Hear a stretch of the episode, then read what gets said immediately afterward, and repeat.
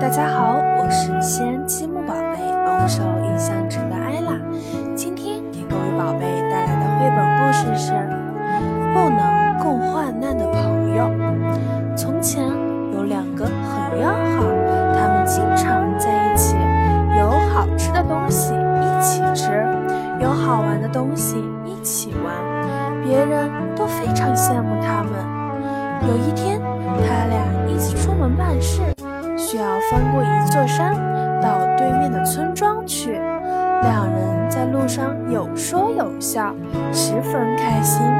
突然，对面来了一只黑熊，其中一个人一见黑熊，什么也没说，立即爬上身边的一棵树藏了起来。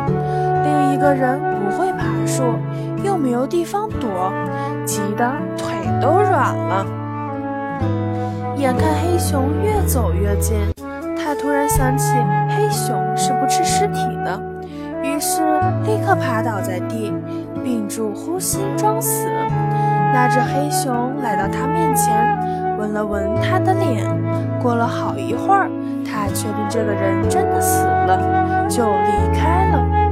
一直等到黑熊走远了，这个人才慢慢爬起来，拍拍身上的灰尘。擦擦额头上的汗，然后自己一个人走了。他的朋友从树上跳下来，喊住他：“你怎么不叫我一声就走了？”这个人想了想，回答说：“因为刚才黑熊在我耳边告诉了我一句话，所以我不想和你一起走了。”朋友听了他的话，觉得很奇怪，就问：“黑熊跟你说什么了？”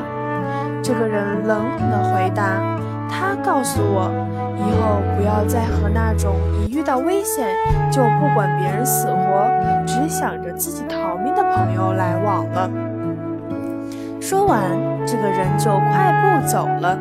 他的朋友在后面羞愧地抬不起头来。不能和我们共患难的朋友，不是真正的朋友。这类人常会以朋友身居自居。可是，一旦遇到危险，马上就会抛弃你了。好了，今天的绘本就讲到这里了。